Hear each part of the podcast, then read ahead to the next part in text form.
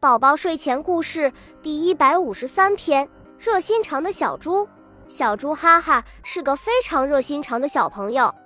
这天，小猪哈哈和同学们都在上美术课，长颈鹿老师让大家照着画一幅夏天的画。大家纷纷拿起铅笔开始画画。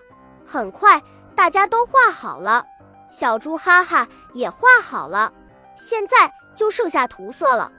小猪哈哈正要涂呢，小黄牛牛牛对他说：“嘿 嘿，能把你的绿色蜡笔借给我用一下吗？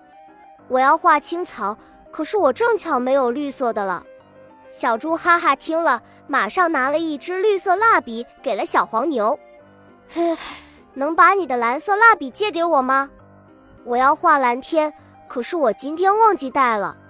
小狐狸丽丽说：“好啊。”没问题，说着，小猪哈哈把蓝色蜡笔借给了小狐狸。